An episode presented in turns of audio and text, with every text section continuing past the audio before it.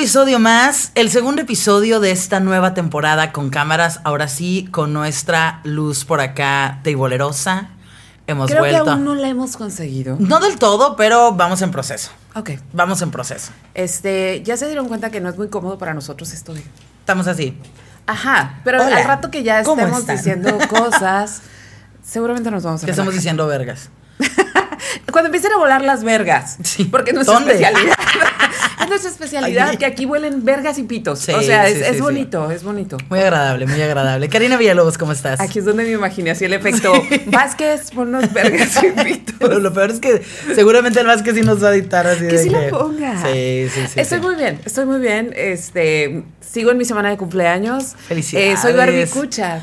Ya te vimos por ahí. Soy Barbie Cucha, pero hoy miraré Barbie, entonces ya la otra semana ya vamos a poder hablar abiertamente Sí. de eso. Y aparte está bien, porque siento que, que le damos el tiempo, porque si lo hubiéramos hablado ahora, estaríamos súper spoilereando. Que Exacto. digo, una semana a lo mejor no es mucho, pero es más. Ajá, entonces ya para la otra semana ya todos más o menos estaremos con juicios y, Sí, sí, y conclusiones acerca de. Fíjate que ahorita de lo de entre pitos y vergas me acordé de algo. A ver. Resulta que yo soy súper, súper fan de un fotógrafo que se llama, se apellida Maple, bueno, se apellidaba Mapplethorpe. Ok. Y él hizo un cuerpo de trabajo muy, muy, muy duro en, a finales de los 80s más o menos y principios de los 90s. Él eh, era súper amigo de Patti Smith. Ok. Entonces, de hecho, fueron novios antes de que él descubriera que en realidad no le gustaban las muchachas, este, pero siguieron siendo muy, muy amigos. Entonces, justamente porque él venía como de una educación súper conservadora, blanca, la, la, la. Entonces, cuando se descubre gay, Gay. pues gay, pues se mete a toda la escena jotera neoyorquina, la más dark, la más profunda. Ok. Hizo y deshizo el señor. Pero hizo muchísimas fotos. O sea, se llevaba a alguien, se acostaba con él, le tomaba fotos, o incluso se, tomaba fotos él, o tomaba muchas fotos de hombres, cuerpos. Son Como Jeffrey Dahmer, pero sin matarlos. Ajá, sí, sí, sí. Pero unas fotos Me acuso contigo, te tomo fotos. exquisitas, exquisitas. Y cuando él, a principios de los 90, él, él descubre que tiene SIDA, este, arma su archivo para que siga trabajando y arma un conjunto de fotografías muy hermosas de puras flores, porque él pensó, cuando la gente vea mi trabajo, va a ocupar descansos entre tantos pitos. Tiene sentido. Ajá, entonces hizo un trabajo muy hermoso. es como el café entre oler perfumes. Algo así. Es un poco o sea, como como, un desintoxicarte un respirito. leve. Un respirito. Entonces vi su exposición en el. En el Moca. En el. Sí, creo que en el Moca. Creo que en el Boca. La verdad ya no me acuerdo. No, en el. LACMA. LACMA. En el LACMA, de Lo Los Ángeles. Sí, sí, sí. Vi su exposición en el LACMA y había una. Había una sala, bueno, todas las, todas las salas estaban dispuestas para que donde había penes, las fotos estaban como acomodadas de tal manera que si había niños no las pudieran ver. Órale. ¿Sí? O sea, para que... Claro, Pero claro. había una sala en particular que decía, señor, si usted trae niños, que aquí no, No. entren y si usted le molesta ver pitos, No tampoco entre. entre, ¿no? Porque era literal la sala de los Ok. pitos. Entonces, entré, muchas fotos de esas nunca se habían publicado, permanecían inéditas. Entonces me tomé un selfie en la sala de los pitos. Ese selfie nunca lo publiqué, nunca lo he publicado. Te voy a decir por qué, porque en ese tiempo yo daba clases de prepa todavía. Yo decía, donde una mami me Sí, vea en claro. la sala de los pitos. Uf, o sea, pervertida y demás. Y además es una foto súper chistosa porque traigo lentes de pasta. O sea, me veo la más decente. O sea, me veo como la, la teacher así. Santa Karina. Santa Karina. Llena de pitos. Llena de pitos. Entonces, algo así me imaginé. Ahorita, rodeándonos. Eh, Vázquez. Vázquez. Pero bien, bien, bien. Este, ¿y tú cómo estás? Bien, muy bien, feliz, ya tengo mi carro, ya. Ayer me senté, ayer, ¿no te pasa que cuando vas manejando piensas un chorro de pendejadas? Es, es un manejando y no manejando, pero... sí, pero, sí, pero yo- manejando es un momento como de medi- meditación. Sí, sí, sí. Me gusta decirle meditación en lugar de pensar pendejadas. Pero entonces venía yo pensando porque vi, viste el último episodio de And Just Like That. Sí lo vi y creo que es uno de los mejores episodios. Es lo que te iba a decir. Por fin, porque es la cosa más aburrida del mundo. Sí, por fin Miranda volvió a ser un poco ella, con sangre en las venas. Sí, o sea, hubo cosas, pero ¿qué me ibas a decir? ¿Qué te iba a decir? Bueno. Antes de meterme a otras sí. discusiones. Entonces venía pensando en, en, en las frases ¿no? que usaba Carrie, ¿no? De. Entonces no pude evitar preguntarme, no sé qué, ¿no? Entonces venía yo manejando y entonces. Como si uno pensara pensar así de sí mismo. Entonces no pude evitar preguntarme. Entonces no Eso pude pensé. evitar escribirle. Ah, sí. Entonces no pude evitar pensar en él. Sí, sí, dije, pues eh, no, no pude evitar preguntarme. Este, ¿existirán carroceros para el alma? Ay, qué bonito. Yo creo que los carroceros. es la pregunta más pendeja, pero es que venía manejando y decía, hermosa. y decía, ok, cuando choqué, o sea, eh, desde el choque fue un mes, una semana. Ya, tan rápido. O sea, se me hizo muy largo, pero al mismo tiempo que rápido. Ajá, sí, sí, sí, sí, como que qué, parece que fue ayer, ¿no? Pero bueno, pasé por muchas cosas emocionales en ese tiempo. Y know. entonces fue como, ok, ahorita me estoy sintiendo mejor. Y también ya quedó el carro, entonces dije, y no pude evitar preguntar. Es súper estúpida y yo, así como que venía. Y luego me río de las estupideces que pienso, o sea, ay, no, no, no, no, no, no. Carroceros para el alma. Carroceros Pues sí, para el alma. Porque al final llaman- cuentas, mira, la mayoría de la gente se queda con la idea de que cuando, por ejemplo, cuando compras un carro en un remate de Estados Unidos y que lo ves y lo ves así como que, ¡a la madre, qué bonito! O sea, ya lo, ya lo ves aquí en una yarda y lo ves todo al 100, ¿no? Y de repente te enteras que el carro estaba chocado. Tuvo una vida. Tuvo Y una entonces vida muy, muy, muy tuvo una vida dura.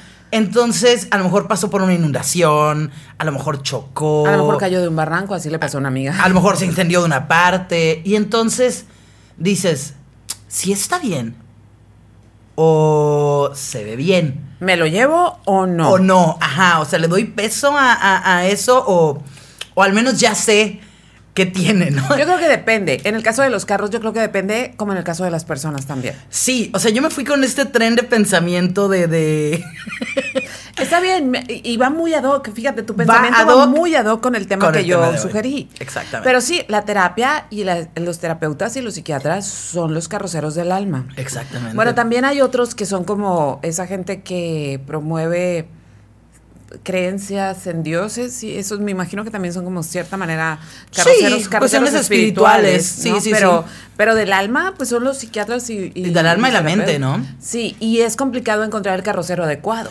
Totalmente, sí. Sí, porque porque las averías que uno trae pues ¿Cuánto me va a costar arreglarla, oiga? Hijo, ¿Va a no- quedar bien? ¿O cuánto tiempo más vamos a estar aquí? ¿Sabes que yo no quise hacer cuentas ¿Qué de tanto los tiempo voy a estar a pie de mi cabeza? Sí, de los dos años que pasé en terapia Constante con medicamentos, porque yo sé que si hago las cuentas voy a decir, güey, qué cara estás, aunque sabes que debería hacerlo. Sí. ¿Sabes para qué? Para, para cuando vea venir o que me estoy animando a meterme en situaciones que yo sé que no me llevan a buen puerto, decir, morra, acuérdate. Acuérdate. La- el facturón. Acuérdate el facturón. Sí, porque realmente si te pones a pensar, a, a mí sí me da coraje. A mí si alguien me quita mi paz y me hace tomar antidepresivos, ir a psicólogo, o sea, es como, oye, ¿sabes cuánto cuesta? ¿Sabes, cuánto Y que- cuesta? Y que no me vas a pasar, o sea... No me lo vas a pagar. Ajá. Entonces, es realmente como que dices, mm, vale la pena, o sea, en, en todo sentido, ¿no? En general, pero hasta económicamente tiene un costo la salud, la salud mental. Sí, ayer una amiga precisamente me, dice, me decía, oye, ¿cuánto te cobra tu, cuánto te cobra tu psiquiatra? Le digo, tanto, uy, están bien caros, me dice, porque Sí. por eso todo el mundo está mal de la cabeza. Y le digo, sí. Y además tenemos el problema en México que las aseguradoras No no, te cubren esa te parte. cubren la parte de la salud mental, que debería ser, o sea, debería cubrirse. Y además, eh, pues sí, o sea, son especialidades muy caras. Es, es como otra especialidad, es como cuando vas con un oncólogo, es como cuando vas, o sea, El otro día veía un- una serie donde uno de los personajes tenía dinero para poder estar yendo a, a terapia y los otros no, todos sus amigos no. Entonces sus amigos de que, hey, pregúntale qué haría tal. Y, Pero ¿cómo lo va a preguntar? Pues O sea, iba a dentro de... por todos. Ajá, entonces le dice en algún punto la, la psicóloga, creo que sufres del S, S... Ah, no, ¿cómo era? AS...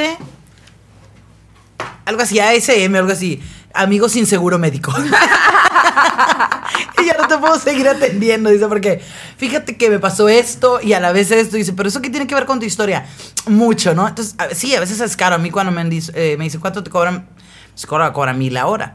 No, es que es carísimo. Y, es carísimo. Ajá, entonces digo, no voy cada semana. En su momento sí llegué a ir cada semana. Es que Cuando uno depende- está en emergencia. Sí. Y lo malo es que la terapia, por la educación que tenemos, cuando llegas, ya llegas muy jodido. Mm. O sea, llegas cuando se ocupa de emergencia que te vean muy seguido.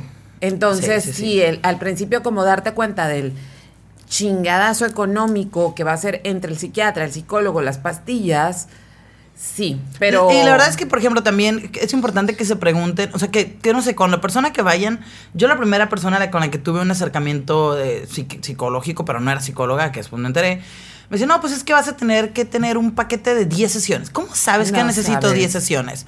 Si una persona desde ahí se acerca con ustedes con esta idea, yo Corran. diría que no. Corran. Sí, sí, sí, porque definitivamente no saben cuánto vas a necesitar. Depende de ti querer volver a ir. O sea, te pueden decir, yo siento que tienes que seguir viniendo. Te sugiero, tenemos cosas que trabajar, no hemos terminado. Pero no te pueden dar, eh, no es un paquete, no es un combo. No, no puede ser. El psiquiatra sí lo establece porque el Mm. tratamiento sí tiene, o sea, Sí, tiene una medición de tiempo, exacto. Pero el psicólogo no te puede dar un tiempo, ¿por qué? Porque a veces hay semanas donde no avanzas nada. Nada, claro. Y hay semanas que de repente te se acomodaron las cosas, entendiste esto, eh, pasaste, o sea, hiciste una reflexión, la, la, la, y te cae el 20 y ¡pum! O sea, Yo tengo siete años yendo con la mía, pero no voy. No voy siempre, no voy cada semana, o sea, he ido intermitentemente. Inter- y- pero cada año sí he ido. No ha pasado un año sin que vaya con ella. Eso sí. sí, yo... o sea, yo voy como cuando necesito un tune-up, como que. Sí, mm, es que necesito. antes de que se acumule Exacto. el cochinero. Hay algunas cosas que están pasando. La gente a mi alrededor ya. Porque llega a ser una cámara de eco también de lo que tú piensas y te repiten lo mismo o te repiten lo que ellos quisieran para su vida, que no es necesariamente lo que uno necesita. Sí. Los amigos pueden ser de utilidad, pero no, no son psicólogos, no, No no son tienen psicólogos. ese, esa preparación, no tienen esa neutralidad que tú necesitas. hay mucha gente que dice, ¿para qué ocupas un psicólogo si tienes amigos? No, no es cierto. No, no, es cierto. Y tampoco tu mierda la tienen que cargar toda la gente que te rodea. No, porque también es muy cansado cuando tienes un amigo que no sale del mismo problema. Y que De cada- monotema, ¿no? Ajá, el monotema. Y que cada fin de semana, y lo quieres y lo escuchas y todo, pero cada fin de semana ya sabes que va a venir a contarte exactamente lo mismo. Te va a pedir consejo para no seguirlo. Para no seguirlo. Ajá, y... Es frustrante. Y no le puedes decir nada porque se va a sentir como que lo dejaste abajo, ¿no? Mm. Entonces sí, o sea, la terapia es, es, es el- la carrocería del alma. Pero. I know, I know. Pero fíjate que me brincó muchísimo esto porque, a ver, voy a acomodarlo. Hace algunas semanas a lo mejor pasó desapercibido, pasó desapercibido un poco porque el personaje, pues no es un personaje con tanto sex appeal, creo. Por desgracia, somos, discriminamos muchísimo Por cuestiones por físicas. cuestiones físicas y este se Arreglo mi cabello para que quede bonito en la cámara. Yo ya ni sé cómo me veo, pero bueno, Ah, ya, ni me peiné. Eh, este actor que se llama Johan Hill, Jonah Hill. Jonan Hill. Jonan Hill, que es un actor que, si ustedes no recuerdan por títulos como Super, Superbad. Ajá, Superbad, que ahí está súper chiquito. Sí, sí, Hace sí. poco vi algo de Netflix con él, o sea, una película. Sí, con una, con una chica, ¿no? Que se van a casar. Ajá, que se iban a casar. Estaba linda la peli, o sea, de gente de, de- de treintañeros en, Sí. en, en Enamorados. problema- enamorados sin problemas. Este, pero tienen, salió en el lobo de Wall Street. O Ah, sí, sea, sí ha hecho películas importantes. También ha tenido como estas fluctuaciones de peso muy Muy dramáticas. muy dramáticas.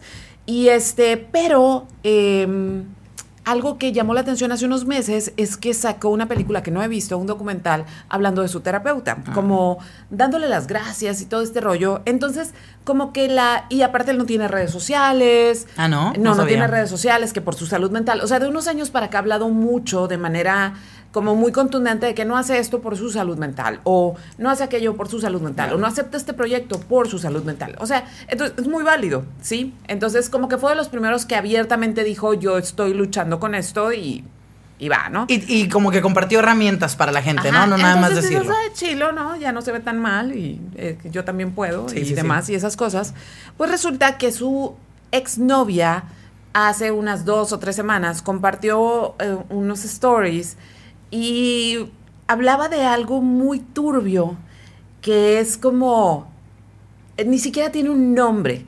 Que es cuando, bueno, empezamos a hablar eh, límites. Una de las cosas que siempre, cuando tú llegas con tu terapeuta, una de las primeras cosas que- eh, con las que se trabaja son los límites tanto personales, o sea, porque uno tiene que ponerse límites, si no anda desmecatado, y los límites que pones con los demás, ¿sí? Cuáles cosas puedes lidiar y cuáles cosas no. Entonces, él en pos de los límites, vamos a hablar de esta morra. Esta morra surfa, profesional, se cae de buena, obviamente porque es una surfa, Surfera. está bronceada, es como el sueño californiano, eh, obviamente surfea en bikini, obviamente hace comerciales De surf. de surf, o sea, es una morra como muy atlética, Va, Sí, sí, o sí, sea, no es como, ah, bikini, ah, o sea. Sí, sí, no es en Sport Illustrated acá, bichi, ¿no? Ajá, o sea, es, una cosa muy natural. Atlética, un atleta. Entonces empezaron a andar y es una morra un poco más joven que él. Y él empezó a mandar mensajes donde le decía que no estaba de acuerdo con que siguiera usando bikinis para surfear, donde no estaba de acuerdo con que se tomara fotos con hombres y las publicara en su Instagram Ok. que no estaba de acuerdo en que se juntara con tal y cual persona porque él sentía que emocionalmente eran inestables y que no estaba de acuerdo con que ella hiciera partnerships con marcas eh, lideradas por hombres. Porque hasta donde él entendía, ella era feminista. Ah, ok. Ok. Entonces, como que ella, eh, ¿what? O sea, entonces él se la voltea de una manera tan estratégica de, esos son mis límites. Ok, ya. Entonces, es una cosa, esos son mis límites, lo hablé con mi terapeuta y te los estoy haciendo saber. Qué miedo, ¿no? Entonces, me, me, me súper, o sea, se me hizo súper fuerte porque sí, yo he conocido a gente que va al terapeuta para avalar su chingadera. Comportamientos negativos. Ajá. Claro, porque al final, un buen terapeuta va a saber leerte, va a saber eh, que no, pinche manipulador, a mí no me vengas, ¿no? O sea, tú también estás haciendo tus chingaderas. Pero si eres muy convincente, Puedes engañar, hay mucha gente puedes que puede engañar, al- terapeuta. al terapeuta. O puede que no te diga y entonces tú le dices a tu pareja, mi terapeuta me dijo esto y tengo que seguirlo. O sea, digo, realmente es, es un cotorreo muy, muy turbio porque a menos que, bueno, entonces vamos a terapia de pareja. Sí, pero Y- vamos los dos ahí, ¿no? Es muy turbio porque mete, o sea, hay una manipulación nivel. Sí. Vete a la verga con eso. Muy grande. Porque estás hablando de mis límites, las cosas que me lastiman, pero son tus límites, cabrón. Y si tus límites, o sea, empecemos por, tú la conociste surfeando. Sí, es eso sí. O sea, si yo pienso que hay algo de mi pareja que realmente me genera mucho ruido y no era algo que, o sea, era algo que ya sabía yo que existía y es mi límite, bueno, bye. Ajá, Porque- es que, exacto. Porque no puedes hacer que la otra persona se modifique a tu antojo. Eh, el otro día hablaba de eso, ¿no? O sea, no somos un proyecto a desarrollar. No, y eso apenas empieza a ser como una verdad que se habla, porque yo me acuerdo que antes las relaciones eran proyectos. Sí. O sea, tú te metías a una relación pensando, este güey es súper lindo, pero se viste horrible, pero en unos meses... Yo lo voy a cambiar. Lo voy a cambiar. Eh, Y había tips para eso. Sí, incluso en Cosmo. Sí. En Cosmo salían. ¿Cómo hacer que tu pareja se vista como tú quieres? Ajá, entonces, no, las parejas no son proyecto, pero entonces tú estás, eh, entremos aquí en, en varios, varios asuntos. Número uno, estás enamorado. Cuando estamos enamorados, obviamente la sensación del amor y de lo bien que se siente haber encontrado a esta persona te quita cierto juicio. Sí. ¿Por qué? Porque quieres seguir sintiendo ese amor, quieres seguir sintiendo esa conexión. Porque se siente bonito, se siente no bien. quieres que algo lo ponga en riesgo. Y de repente te dicen, bueno, es que mis límites son estos. Y, y la prim- si estás muy enamorado, la primera reacción va a ser caer en la manipulación, porque estás súper enamorado. O sea, a ti te dice eso alguien que te vale verga. Y dices, ah, bueno. Si llega Juan- Juanito Pérez y te dice, oye, no deberías andar en bikini. Chilo. Ajá, pues, pero si te lo dice alguien que te ama, pues lo primero que piensas es, estoy lastimando a esta persona con mis acciones. Entonces, cedes, o sea, caes. Es muy fácil caer cuando estás enamorado porque tienes ese velo, ¿no? Pero, pero luego viene esta parte muy complicada de querer cuidar. O sea, no nada más es lo estoy lastimando, es bueno, es mi pareja y quiero cuidarlo o cuidarle. Claro. Y si eso lo está lastimando, pues a mí qué me cuesta. ¿Cuántas veces no hemos escuchado esa Sí. pendejada entre amigas? A mí qué me cuesta dejar de usar tacones porque él es chaparro. A mí qué me cuesta dejar de ponerme minifalda si él se siente inseguro. Ajá, ¿a ti qué te cuesta? A lo mejor nada, a lo mejor mucho. Pero aquí el problema no eres tú. Sí, o sea, creo que sí hay, y, y lo hemos hablado en diferentes episodios, sí hay cosas a las que tienes que ceder estando en pareja porque Claro, es parte claro. de estar en pareja. Hay- vas haciendo compromisos de cosas que son relevantes. O sea, no sé, me lastima que coquetee con 100 viejas. Sí. Ah, güey. claro, pues, ajá. claro. Y, y eso lo leo, por ejemplo, mi psicóloga, mi psicóloga. Hay gente que, hay gente que es coqueta por naturaleza. Sí, es cierto. Dice, y, güey, a tu pareja le molesta, le afecta, pues o si puedes cambiarlo, vas a cambiar, porque realmente es algo, es un comportamiento que no está bien.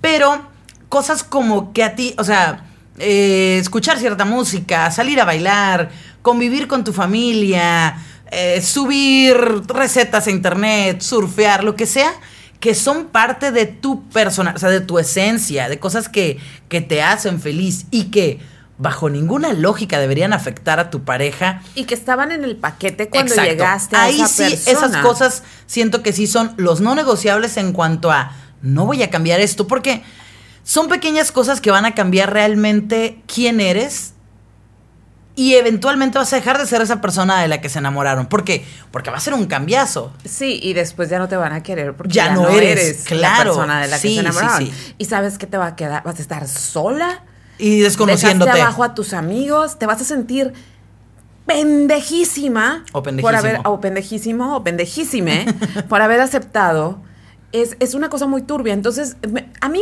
me, me, me tronó mucho. ¿Por qué? Porque en los últimos años es cierto que hemos estado escuchando mucho, sobre todo a partir de la pandemia, nosotros somos eh, parte de eso, Sí, sí, sí. eh, de hablar de salud mental y hablar de salud mental. O incluso, yo siempre he dicho, o sea, no, no podría salir con alguien que no tome su salud mental como algo serio. Y no quiere decir que esté yendo a terapia todos los días, ni cada semana. Porque no le parezca una pendejada y lo Pero vea como no una diga- posibilidad. Ajá, pero que no diga, eh, oh, no, yo tengo amigos, me echo las banqueteras con ellos. No, bye. Sí, bye. con sí, eso pero alguien hago. que sí sepa que puede recurrir a la ayuda profesional y no tenga ningún problema o que ya lo haya hecho, me parece lo más como Sexy. Sí, sexy y me parece eh, noble y me parece como... Me parece Maduro, muchas maduro, cosas. exacto. Entonces, eh, también es cierto que mucha gente se ha subido al tren del mame de la terapia como, como una estrellita, como para decirles a todos, yo estoy bien. Claro. O sea, estoy yendo a terapia, ¿eh? Estoy, y, y no dejan de ser una, unas personas de la chingada, pero están yendo a terapia. O sea, como que van a terapia nada más para conseguir un aval, para seguir siendo la persona culera que son. Totalmente. Creo que el ir a algún lugar así es como ir al nutriólogo y seguirte chingando todas las papas chocolates o chingaderas que te hacen daño eh, y que no te importe. O sea, de nada sirve que vayas si realmente Sí, no pones lo- en práctica, si realmente no eres honesto, porque puedes ir a terapia y ser totalmente hipócrita. O sea, yo voy y le digo, yo siento que soy esto y esto y esto, porque ¿para qué vas a ir con, con esas reservas, no? Y no el que vayas a terapia te da un derecho para hacer mierda con los demás o una carta abierta a eso. Sí, pero es que, por ejemplo, en este momento, cuando yo voy a terapia, obviamente también, este, a propósito de mis finanzas, o sea, si ya voy a invertir en eso, Uf. pues quiero que sirva. Sacarle Y- provecho. Y, y quiero hablar con toda la neta y quiero, o sea, quiero que es- funcione. Pero las personas que son manipuladoras, eh, narcisistas, aunque está muy usado el término, pero manipuladoras y, y violentas emocionalmente, no ven al terapeuta como una herramienta para ayudarse, lo ven como una herramienta para tener, para que su manipulación tenga más alcance. Es porque desde inicio ellos no consideran que ellos estén mal. De ¿Cómo hecho. van a estar De mal? hecho. ¿Cómo van a estar mal? O sea, los demás están mal, entonces quiero ir a que el psicólogo me diga por qué están mal los demás y cómo manejarlos. O A mí sea, me pasó una cosa maravillosa una vez que fui a terapias de pareja, a terapia de pareja. A ver, ajá. Y fue, sí, vamos, para que me digan que yo estoy bien. Porque yo no quería ir a terapia de pareja para que me dijeran, tú estás bien y, y esta persona está mal. O sea, no era el punto. El punto era, no nos estamos pudiendo comunicar. ¿Cómo podemos Ocupamos hacerla? una persona en medio. O sea, a ver, ¿nos queremos? ¿Queremos arreglar esto? Sí. Ok. Entonces ocupamos un agente neutral que nos ayude a que podamos comunicarnos Claro. y a ver si podemos hacer acuerdos o si de plano esto ya se jodió. Y la respuesta fue esa. Bueno, desde ahí ya sabes que no tiene mucho sentido. esa Entonces, obviamente, después de dos, tres sesiones de terapia, pues no tenía sentido, ¿no? No. No, no, tenía sentido nada de eso. Este, porque la actitud no era. Sí, no había una apertura, es lo mismo, o sea, nada a fuerza ni los pinches calcetines. O sea, por más que lleves a alguien ahí, si no tiene esa necesidad o ese querer crecer, mejorar, aportar algo a la relación. Yo nada más fui a una sesión de terapia de pareja y fue muy divertida porque fueron de la hora 15 minutos dedicados a los dos como pareja y los otros 45 minutos sobre él. Y después la psicóloga fue como de... Amiga. Amiga, date cuenta. Algo así como de que esa persona tiene muchas cosas que resolver, Y, y todos tenemos cosas, pues, pero como no quieres resolverlas, evidentemente son cosas que a ti en la relación te van a caer y vas a tener que irlas cargando. Entonces me dijo, eso te lo dije de hace un chingo, ¿no? Pero Ah, tú, ya sabes. seguir cargando. Exacto, ¿no? Entonces me dice, bueno, o sea, la, la cuestión de pareja es sus problemas eh, personales, o sea, que ya se meten en la relación, ¿no? Entonces fue como que, ok, pero te abre mucho el panorama, pero realmente creo que eh, es como los villanos, los supervillanos de las películas que tienen doctorados y cosas así usados para el mal. Sí, creo que mucha gente lo puede ver es así. algo así. Y luego una vez me pasó también. eh, mi pareja en ese momento empezó a ir a terapia y a mí la verdad no me gusta cuando, cuando si mi pareja está en terapia, no me gusta que me venga a contar qué. Ah, yo sí cuento. Ah, yo no, o sea, yo puede que te todo, cuente o pero lo que la- sea, lo relevante sí. pero es como, siento que es un trabajo personal y más bien, eh, como, mm, prefiero que no le cuentes a nadie, pero que, pero que se vean los resultados. O Como- sea, Ajá, bueno, es que depende, creo que depende de la situación. Pero si, por ejemplo, hay cosas que tengo que hacer o, o algo así que incluyen, o sea, si es como, pues te voy a contar para que... Ah, claro. Para que no te tomes así como que, eh, ¿qué pedo? sí, que no O sea, se tome por sorpresa esta nueva actitud en mí. Pero bueno, empezó a ir a terapia y fue muy loco porque viene y, y me cuenta todo. Entonces era muy raro lo que me estaba contando porque, porque, porque en este, o sea, se enfrentó a una terapeuta Ajá. con un discurso de que era una pobre persona a la que todo mundo hacía como quería, cuando es exactamente lo contrario. Ya. ¿sí? O sea, aparte fue del tiempo de, fue el tiempo, fue terapia online. Ajá. Entonces también la terapia online siempre está que no se vea mucho. Ujú. es- no- creo que no es una buena manera de empezar. A lo mejor si ya te conoce tu terapeuta, pues sí, hacerlo Sí, online por alguna cuestión de emergencia, pero como de primera instancia sí creo como que todo el cuerpo debe ser analizado. Entonces, este, aparte era una terapeuta así como de Playa del Carmen, o sea, una cosa así bien hippie. Súper hippie. Bien hippie. Total Contáctate que contigo. Le, le plantea todo esto de que es una persona que siempre pone por encima de sus necesidades, las necesidades de los demás, y que no sabe poner límites, y que no sé qué.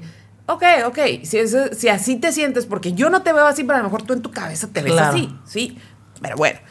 Entonces, la resolución lo- o lo que se iba resolviendo, porque pasaron varias, varias, Varias sesiones, sesiones. era que debía poner sus deseos en primera instancia, ¿sí?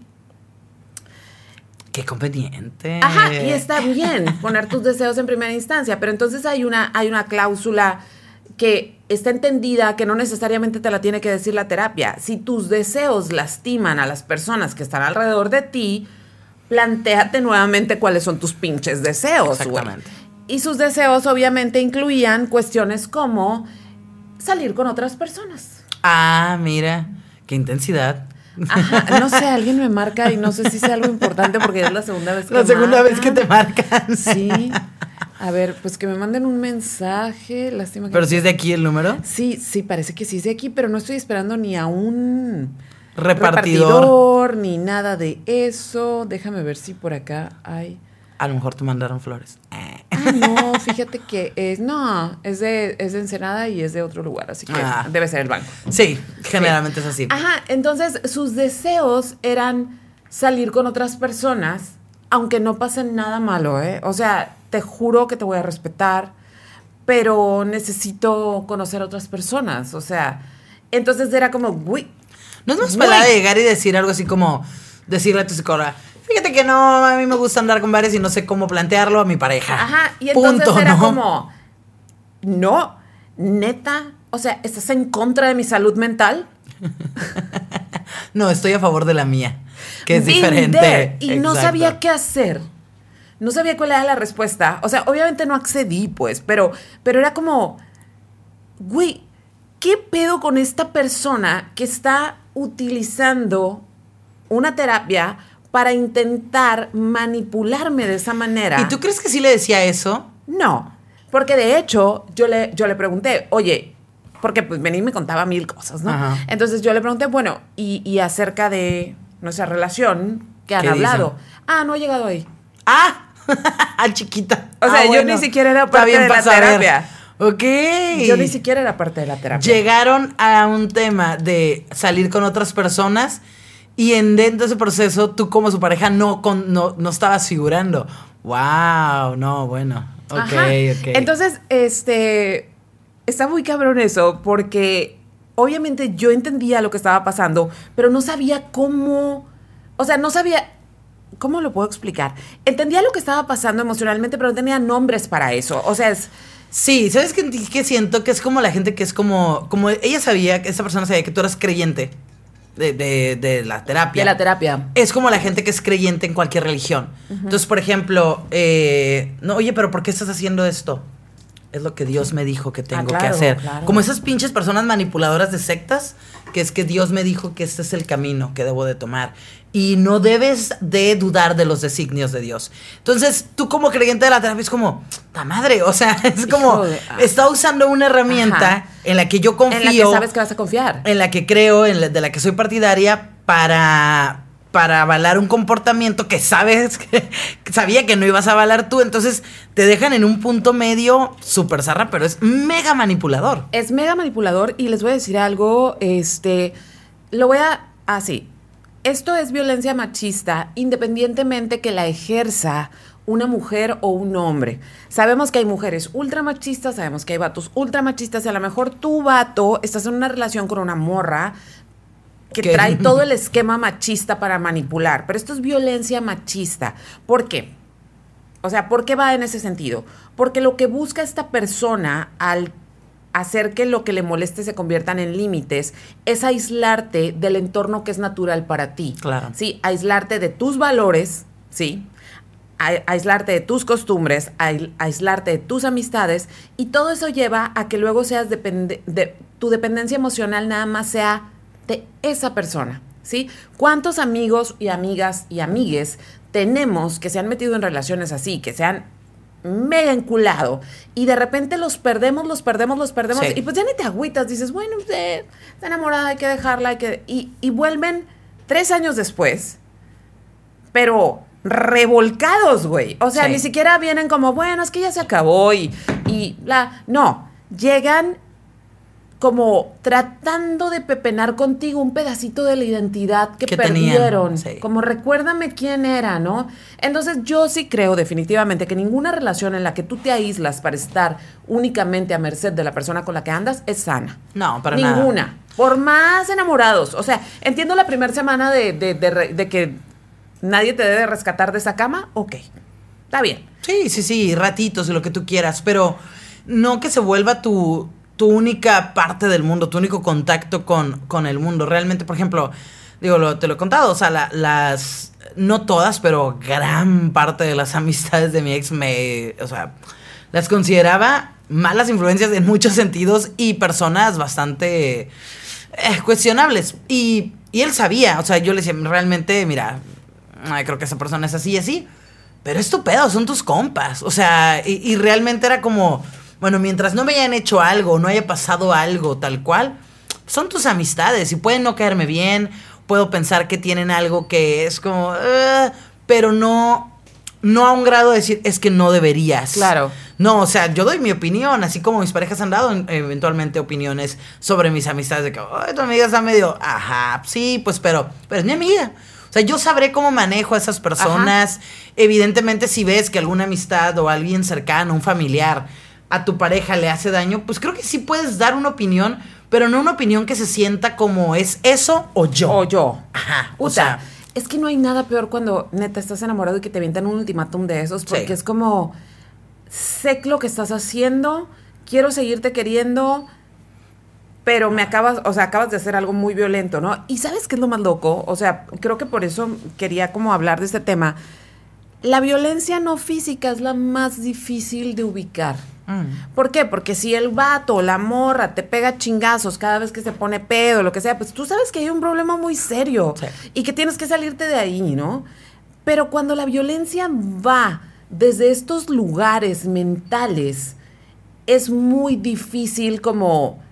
Es más, cuando te das cuenta que estás siendo violentado, ya estás bien adentro. Sí, ya tienes totalmente. rato siendo violentado. Sí, creo que ya es cuando alguien más te lo dice o cuando ya empiezan como a ciertos comentarios o ciertas cosas como a decir, esto no está bien, ¿no? O sea, Sí. eso está raro, esto no debería ser así. Ajá, entonces ya es cuando te empiezas a dar cuenta y, y, por ejemplo, una de las maneras más violentas a las que estamos acostumbradas las mujeres, de verdad, lo he visto con mil amigas, es el personaje pareja en cuestión, cada vez que se reúne con los demás amigos, pone unos jetones, no se divierte, Mm. está en el celular, que quede claro que todos ustedes me valen verga. Sí, sí, sí. Y estoy Y- aquí obligado. Ajá, y estoy aquí porque esta vieja me hizo venir. Esta violencia, Sí. no la soporto. Sí, sí, sí. El jetón de. de ah, Sí, porque aparte, nuestra naturaleza, yo ya no la tengo, ¿eh?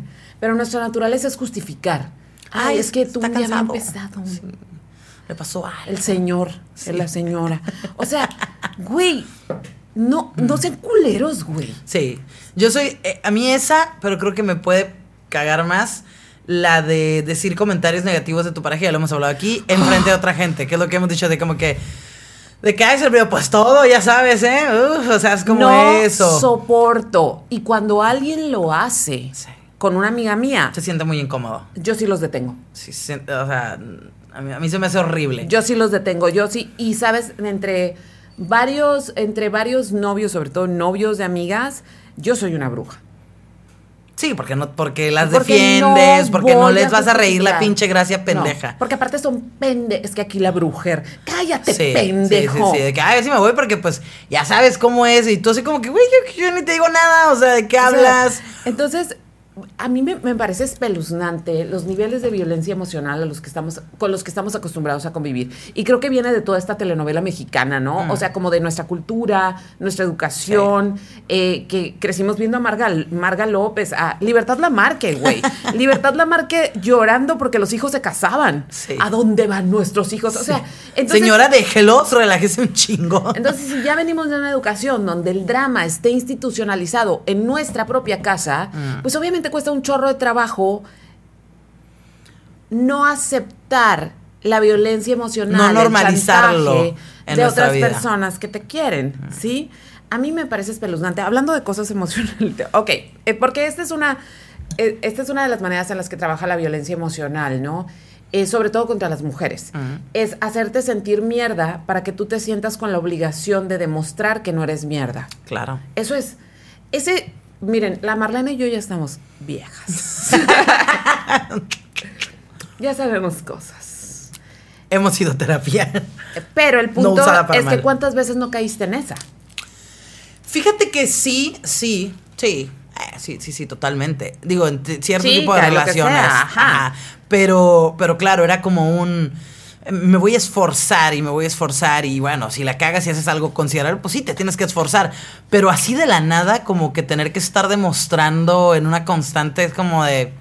Por. Y Te yo, voy a contar. y yo soy bien buen pedo, ¿eh? Eso sí, a mí, yo realmente. Yo es te que creo, así. amiga, yo no, te no, creo. No, en verdad, por ejemplo, creo que a lo mejor por mi carácter la gente puede pensar que, pero yo es como de, jamás en la vida creo que he sido, ni he dicho algo, o sea, de que alguna cosa negativa sobre mis parejas, o sea, si tengo novio es como, digo, si tengo algo bueno que decir, te lo voy a, te lo voy a decir, si me pides una opinión, te lo voy a dar, pero, pero siempre es como de que, hey, háblate mejor a ti, o sea, es como, tienes muchas cosas buenas, o sea, me gusta como eh, ajá, levantar, Ah, empoderar, ah. o sea, que, que, pues realmente, ¿no? Por algo estoy contigo, me gustas, no sé qué, o sea, esas cosas se me hacen que son muy sanas, o sea, y es... Súper sanas. Es bonito y, y creo que a lo mejor las mujeres tenemos no hacerlo tanto porque creemos que es como que Sí, no lo es esa cosa necesitan. que se ha como monopolizado de que los vatos deben decirnos cosas bonitas a nosotras. No, No, yo soy de- Dile o sea, cosas no, bonitas no. a tu vato. Sí, o sea, y demuéstrale y ten detalles y esas cosas, ¿no? Entonces, yo espero lo mismo. Y cuando no llega a pasar, o cuando hay un comentario, aunque sea mínimo, como de, ay, pues eso que traes no está tan chilo, es como, me lo tomo muy a mal, a lo mejor es una pendejada, pero es como, yo no lo haría. Y Yo yo no abro ese campo para eso y no es el tipo de relación No, que quiero. Yo tuve una pareja y una pareja muy seria que al principio todo bien, todo bien, por algo fue mi pareja Claro. bastante seria, pero cuando las cosas empezaron a descarrilarse, hacia... A mí me pasan muchas cosas pendejas, güey. Siempre. Y en parte porque soy... Me too.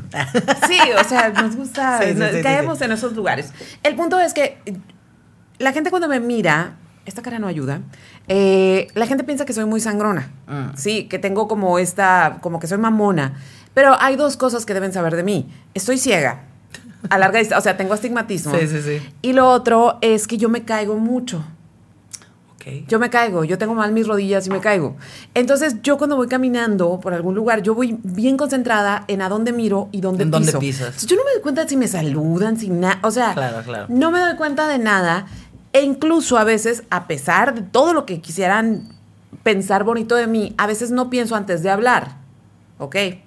Y me meto en problemas. O digo cosas, por ejemplo, hay cosas que ahorita ya no pasan tanto, pero para mí, como crecí en una casa de mujeres, Mm. para mí era muy normal decir, ah, estoy harta de este brasier. O sea, y vatos de antes de que, o sea, brasier. Ajá. Ajá. Sí, sí, y sí. te tira, y dijiste brasier y te tiraban Comentarios que se tomaban como como sexuales. una invitación a que te- tú- ajá entonces recibí ese tipo de comentarios entonces yo me acuerdo que el que el que fue mi pareja por mucho tiempo cuando yo contaba una anécdota así me decía pues tú que te la das tan liberal por eso te hablan así o sea siempre tenía yo la culpa De las cosas si que te alguien me ofendía o si un vato me tiraba la onda por ejemplo una vez estaba contando porque me pasó de que hice un tuitazo cuando en los inicios de tweet que ni podías Claro. poner imágenes, Sí, sí, sí. un tuitazo muy básico que todas las mujeres sabemos que es el momento más feliz del día, ese momento donde te quitas el brasier, ¿sí? Y aparte no se usaban bralets, nada más era pura, o Sí, sea, sí, sí, varilla. entonces me acuerdo ese momento mágico en que te quitas el brasier, no se compara nada. De hecho era hasta un tuit así como muy propio, ¿no? Ajá. Bla. Cuando, es más, cuando en Twitter publicábamos cosas personales. Sí, hace mucho tiempo. Entonces en eso se me aparece un ex compañero de la prepa que yo tenía, obvio, añales sin ver.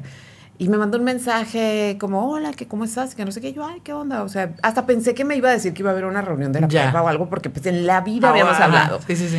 Entonces, total, palabras más, palabras menos. El vato al grano me dice, yo soy un ser muy sexual.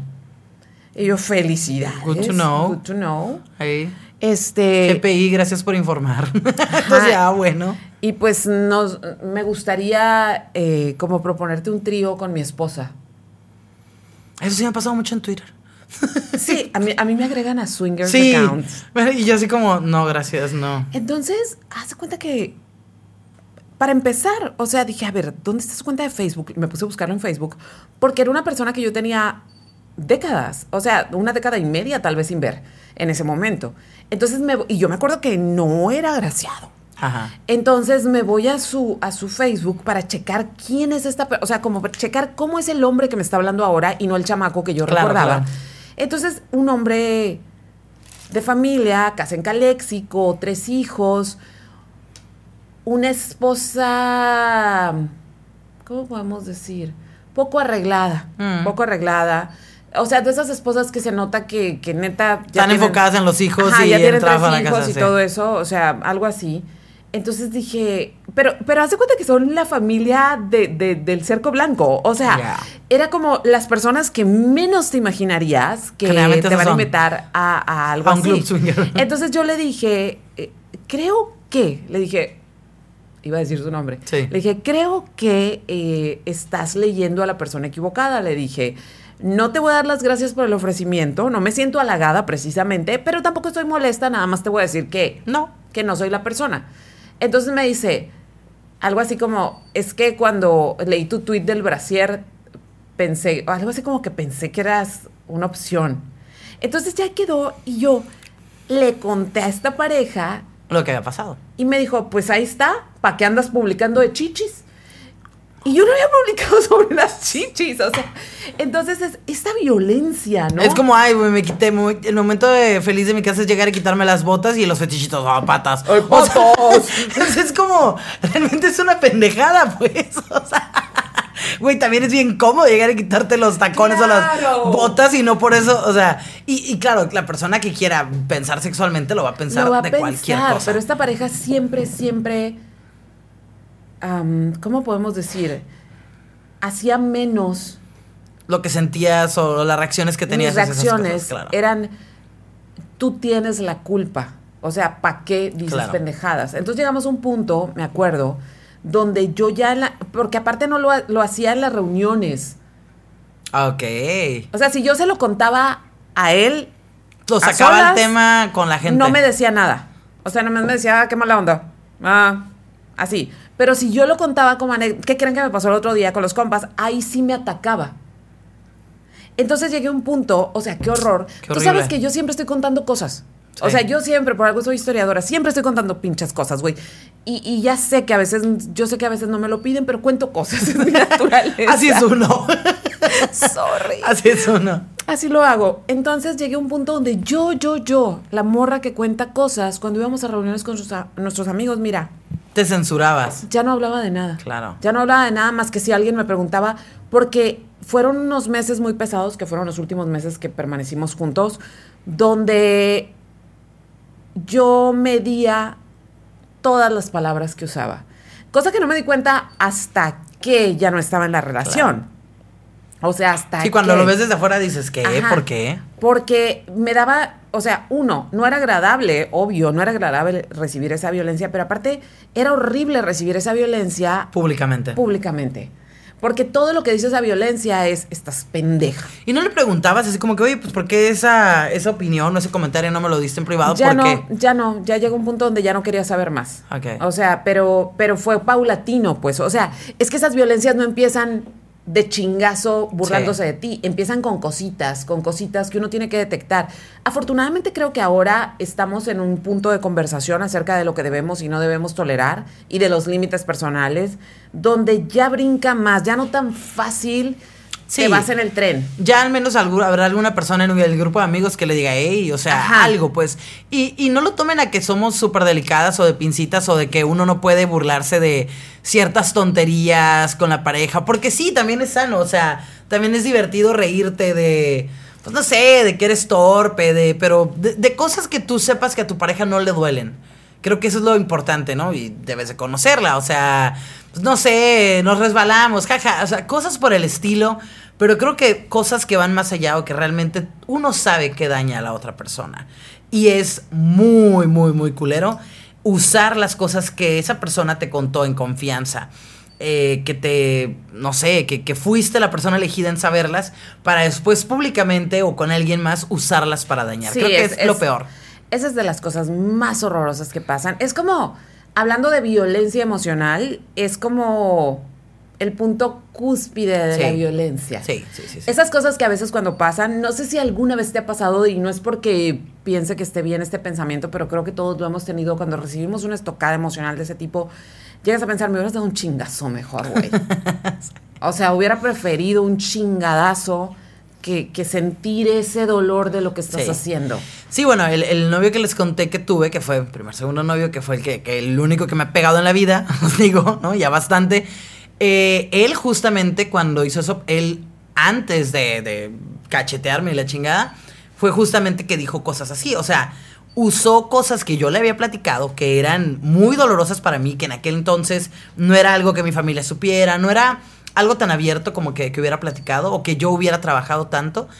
Y y lo usó para hacerme sentir mal. O sea, y dijo, es que yo sabía lo que te iba a doler eso, por eso te lo dije, por eso Oh, lo hice. qué asco. O sea, ajá, claro. asco. Y, y claro que cu- cuanto más conoces a una persona, cuanto más vives, pues evidentemente llega a haber puntos en los que sabes que cómo dañar a esa persona. Sí, eh, yo tuve un episodio.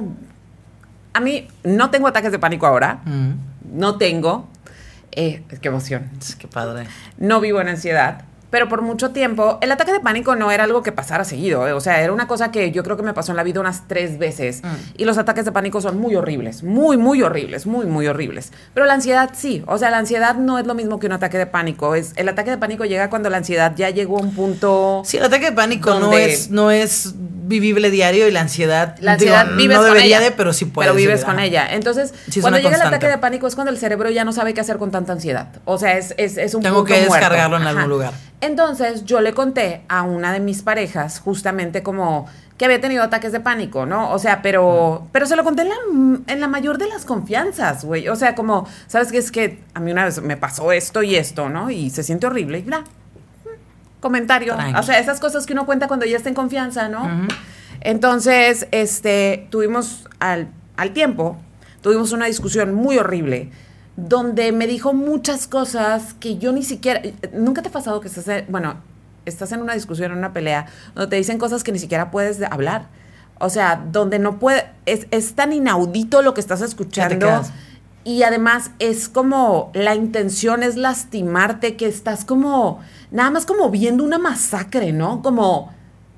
Ah, como esto lo estoy viviendo yo, es verdad, de verdad que yo está estoy siendo pasando. parte de esto. sí. Entonces me acuerdo que, boom, salía mierda, mierda y más mierda de esa boca.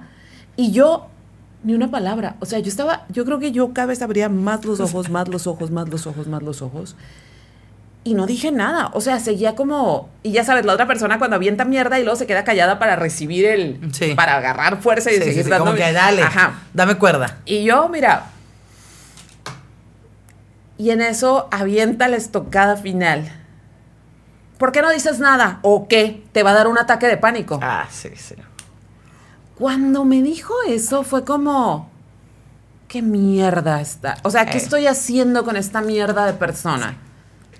Me ha pasado, sí. ¿Qué estoy haciendo aquí? O sea, Y volvemos a que no es, digo, es. eh, por ejemplo, yo, ajá, lo, lo estaba diciendo ahorita, ¿no? La ansiedad, yo soy una persona que vive con una ansiedad muy fuerte y digo ya.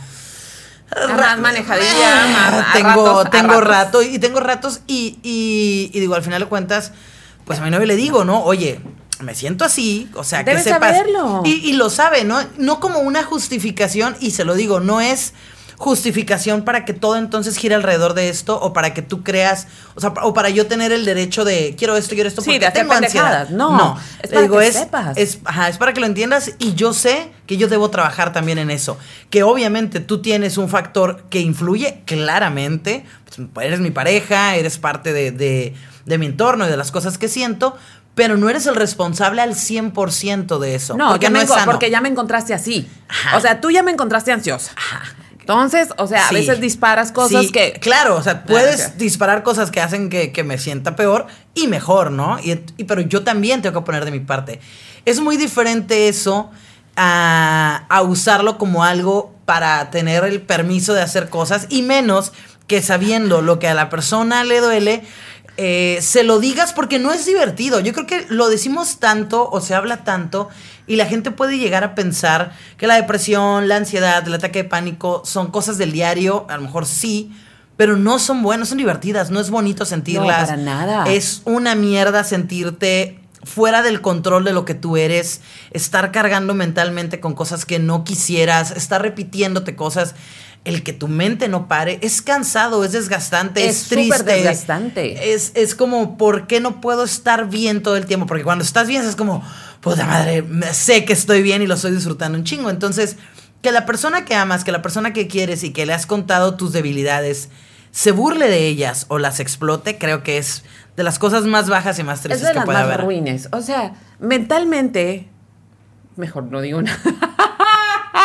O sea, mentalmente yo asesiné a esta persona. Ya, sí, es válido. Mentalmente fue como, o sea, como cortarle la Estás cabeza. muerto para mí. Ajá. Sí, ¿no? Es, es, es, es- creo que son de las cosas más ruines. O sea, utilizar información de ese tipo para lastimar a alguien que está vulnerable frente a ti. No, debe haber un círculo en el puto infierno, güey. Para esa gente. Para los gosteadores también. Sí, sí, sí, digo, son cosas que no se que no se le desean a nadie. Creo que digo, no sé a qué edad te pasó eso. A mí cuando me pasó lo que me pasó fue que yo tenía como 16, alguna cosa así horrible. O sea, yo estaba súper chica. Yo estaba súper chica y, y fue como que me costó trabajo como entender, cómo, o sea, por qué esta persona estaba haciendo lo que estaba haciendo. O sea, yo... Pues es que no tenía, o sea, estabas bebé. Sí, estaba muy chica. Yo a él le conté que habían abusado de mí, ¿no? O sea, él, él- entonces lo sabía, ¿no? Digo, ok, le platiqué y fue de las primeras personas como con las que pude hablar de eso, ¿no? Digo, ya lo he hablado más y lo que tú quieras, pero era como la primera pareja que tenía, digo, también... Con la que te abrías. Sí, digo, que hace los tres años mismo que hubiera tenido 10 antes, ¿no? Pero bueno, estaba muy chica. Y entonces esa persona era súper celosa, súper controladora, controladora a nivel así de que quiero que me hables todos los días. Tenía como una aplicación para poder ver todo lo que yo hacía y escribía, Ay, ¿no? no. Estaba estaba súper loco, ¿no? Pero bueno, yo con, obviamente en ese entonces había mil problemas familiares, nos habíamos ido, eh, no estábamos yendo con mi papá, entonces era un desmadre mi vida en todo eso. Y era como, bueno, pues el, el noviecito que tengo, ¿no? Y la chingada. Entonces él sí se encargó de alejarme de mis amigas, pero de una forma muy cabrona. Y me acuerdo que su mamá me decía, O sea, una vez Su su mamá estaba llorando porque no sé qué le dijo él y le dijo, aléjate de él. Como película de pinche terror y vaya que razón tenía Eso la es, señora. de, eso es de Hitchcock. No, eh, totalmente. Su casa y la señora era costurera estaba cosiendo. No, no, no, no, no, no. no. Muy creepy, muy creepy todo, te lo juro. Era muy, muy extraño. no, Marlene, haz una película. Ay. Sí, eso es para hacer una película. Y entonces, eh, pues yo le cuento esto y obviamente le cuento, pues, cómo me ha afectado todo lo que había pasado y todo. Y entonces eh, se fue poniendo más loco, o sea, pero loco a nivel así de... Yo le decía, necesito un día de la semana no verte. Un día, un día que no nos veamos, ¿no? Y el día que no lo veía se ponía enfrente de la esquina de mi casa a ver qué hacía y a dónde salía y quién entraba. No, no, no, no, no. Entonces... Every break. Sí, sí, sí, totalmente. I'm watching you así. Entonces, estando, termino con él porque ya habían sido como que demasiadas cosas.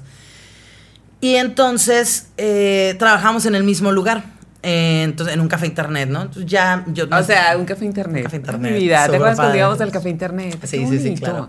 Me tocaba que fueran, iban monjas ahí y iban pervertidos también. Estaba Qué muy bonito no estar conectado todo el Ver día. las cosas que hacían, sí. ¿Qué, qué buscan las paréntesis? ¿Qué buscan las monjas? Buscaban como rezos, como otras iglesias, muy, muy sanos. Su cotorreo hablaban con familiares y así, muy cute. Wow. Sí, sí, sí, no, no iban a ver porno, evidentemente. pero teníamos programas donde podíamos ponerles eso si queríamos para darles data, pero bueno, no lo hacíamos nunca. El caso es que eh, estábamos cerrando y entonces él empezó como a decirme cosas y yo, ¿sabes qué? Vete a la chingada, o sea, está así. Y me agarra, me avienta al piso, medía 1,90, 2 metros, altísimo, muy delgado, pero muy alto, muy fuerte. Y me empieza a ahorcar y a querer como, como a besarme, como si me estuviera Ay, queriendo no. abusar. Y, y yo, obviamente, pateándolo. Y yo me considero una persona fuerte, pero Sí. nunca tanto, ¿no? O sea, el tipo me, me ganaba por mucho, hacía mucho gimnasio, como estas madres de con bala, no sé qué, esos de. Estaba fuerte, pues entonces yo quería moverme y no podía. Y se quita eventualmente. O sea, no, no me, no me gustó, pero hizo como intento de. No, ajá. Y, y me dijo, ah, pues es que eso lo hice para que recordaras lo que te había pasado. Ajá, y yo así de, Eso es para. what? O sea, no, no, no. Eso es- o sea, no estoy promoviendo la violencia, pero eso es como para mandarlo golpear. Siempre hubiera querido que mi familia lo golpeara, pero O nadie sea, eso es como. Eso es como. Digo. ¿Te acuerdas de Dogville? No, La película Dogville. no la vi. Uf, es que en Dogville lo voy a. O sea, es más. Ajá. No es de psicólogos, pero eh, Dogville es una película donde sale Nicole Kidman y es una película muy particular de Lars von Trier, donde no hay desde escenario, ahí. desde ahí. Ya desde que no hay Lars escenario, sino que es un escenario de teatro y están marcados todas las casitas como con gis. Ah. Entonces ella viene huyendo, es una mujer muy hermosa, por supuesto, viene Nicole huyendo, Kidman. este y le dice al pueblo porque es una aldea y les dice que viene huyendo de un como de una vida muy violenta, que por favor la rescaten y que ella les promete que va a ayudarles en todo al pueblo. Entonces todo empieza bien porque, bueno, cuida a unos niños aquí, ayuda en una tienda allá, la, la, la. Pero ella está tan dispuesta a hacer, como darles las gracias con su servicio, que todo el pueblo empieza a abusar de ella. O sea, de pasar a arreglar algo, ya era una mujer atada a una cama siendo abusada sexualmente. Ok. ¿Sí? Entonces, de repente, es- es- y aparte, Lars von Trier dice que esperó tres años a Nicole Kidman que se desocupara de todos sus compromisos porque decía, tenía que ser ella, tenía que ser esa mujer hermosa a la que la gente va a amar destruir. O sea, no una mujer fea, una Claro. mujer hermosa. Entonces, angelical y demás. Entonces, bueno, ta, ta, ta, cuento corto, cuento largo. De repente llegan como unos, eh, parecen gángsters de los 30 y en unos carros preciosos al pueblo y ando buscando a mi hija y es un gángster. Entonces, total que la encuentra amarrada, abusada y le dice, ya te vas, de-". o sea, ves, porque ya te das cuenta que en realidad el mafioso quería que la hija ya trabajara en los negocios de la familia y, ella, no quería, y por eso se fue. Entonces le dice, ves, o sea... Eso es lo que ganas. ajá. Total que la sube al carro y, y le dice, este, ¿qué quieres que haga? Le dice. Porque tienen a todo el pueblo a punta Ajá. de pistola. Entonces, Nicole Kidman todo el tiempo fue buena, cara para abajo, demás. Y en eso, la escena final, disculpen, le estoy spoileando, lo tenía que terminar así. La escena final, su cara se transforma en una cara dura y le dice, encárgate de ellos. Claro. Y se va. Sí, Esa yo- era una situación para el papá de Nicole Kidman. Ah, Sí, sí, sí. Yo sí les dije a mi familia, ¿no? Pero bueno, este, y después de ahí ya no O sea, le dije a mi jefe, no lo corrió. Y un día nos volvemos a topar y todavía me dio una cacheta enfrente de la gente. Nadie, o sea, nadie lo golpeó. Es como que, puta madre, ¿por qué nadie lo...? Y, y después de eso se puso con una persona súper loca que estaba obsesionada conmigo y me stalkeaba. no. Y siguen juntos. Y yo, ok. Mi tata o sea, de- sí, tendrán 20 años juntos casi. Una cosa así. Wow. Muy impresionante. Pero, y ella es psicóloga, obviamente. Amigos, hay psicólogos muy buenos y hay otra gente que dices, güey, Ay, sí. espérate. Pero sí, digo, ya tenemos, tengo súper, tengo que correr. Pero sí, historias súper feas que, que realmente hacen que te plantees muchas cosas, que obviamente hacen que te dé miedo un poco abrirte con los demás. Pero bueno, con las personas correctas, eso no va a pasar. y El si pasa eso, huye en tres el abuso segundos. consigue a alguien que se emocional, encarna. sí, el abuso emocional es terrible Sí. y que no me lo chamaquen usando un terapeuta como Excusa. validación para seguir chingando. No, cualquiera mucho puede cuidado mentir, con eso. que- Y si, y si tú eres una de esas personas que ha utilizado el terapeuta para manipular, screw you. Sí, sí, sí. Gente mala, gente fea. No te queremos. Cuídense mucho, denle like al podcast, compártanlo, este, Platiquen. cuéntenos. Yo estoy como Marlene SR en Instagram.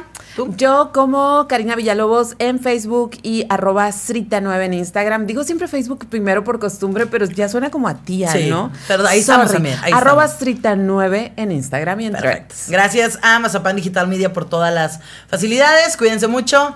Adiós. Bye.